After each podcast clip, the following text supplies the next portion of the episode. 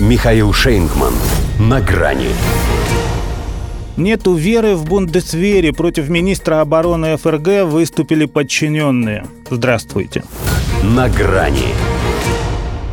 Он у них лидер мнений. Номер один в рейтинге самых популярных политиков.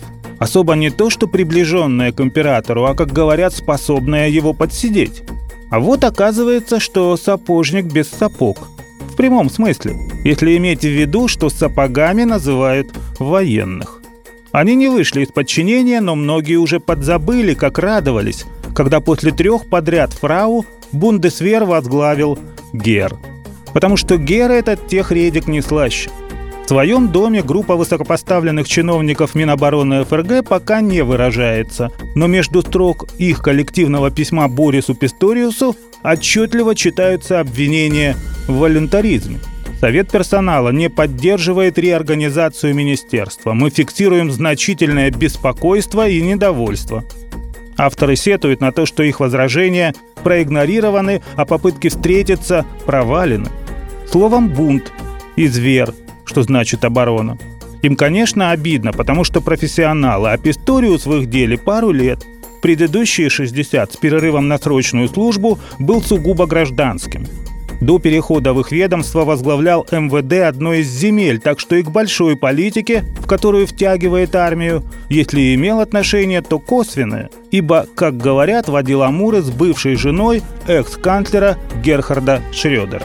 Но вспоминать об этом сейчас совсем не кстати, поскольку Боря опять молодожен. Подженился на политологе Юлии Шванхольц, которая младше его на 20 лет. И это не просто лирическое отступление – Подразумевалось, что это будет их маленькой семейной тайной, а он даже ее не сохранил. Как же ему военные секреты доверять? Таким вопросом его подчиненные пока не задаются, во всяком случае вслух, но их сопротивление может стоить ему карьеры. Допускает журнал «Шпигель» крайние сценарии, если Писториусу не удастся найти с внутренней фрондой общий язык. Их представители, похоже, полны решимости противостоять министру, резюмирует издание.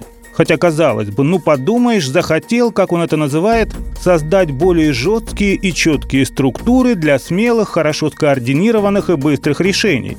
Так для служивых это всяко лучше сексуального ликбеза от бесноватой Урсулы фон дер Ляйен.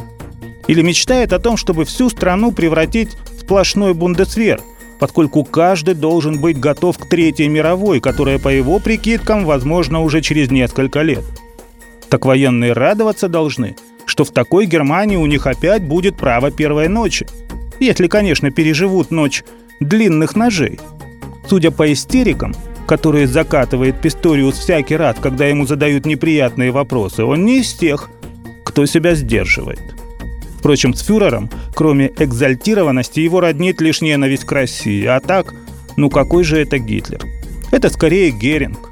По крайней мере, если равнять по пышным формам поэтому тоже вполне может позволить себе считать, что пушки нас делают сильными, а масло всего лишь толстыми. Глядишь, так и он до своего Нюрнберга дотянет, а там как бог даст. До свидания. На грани с Михаилом Шейнгманом.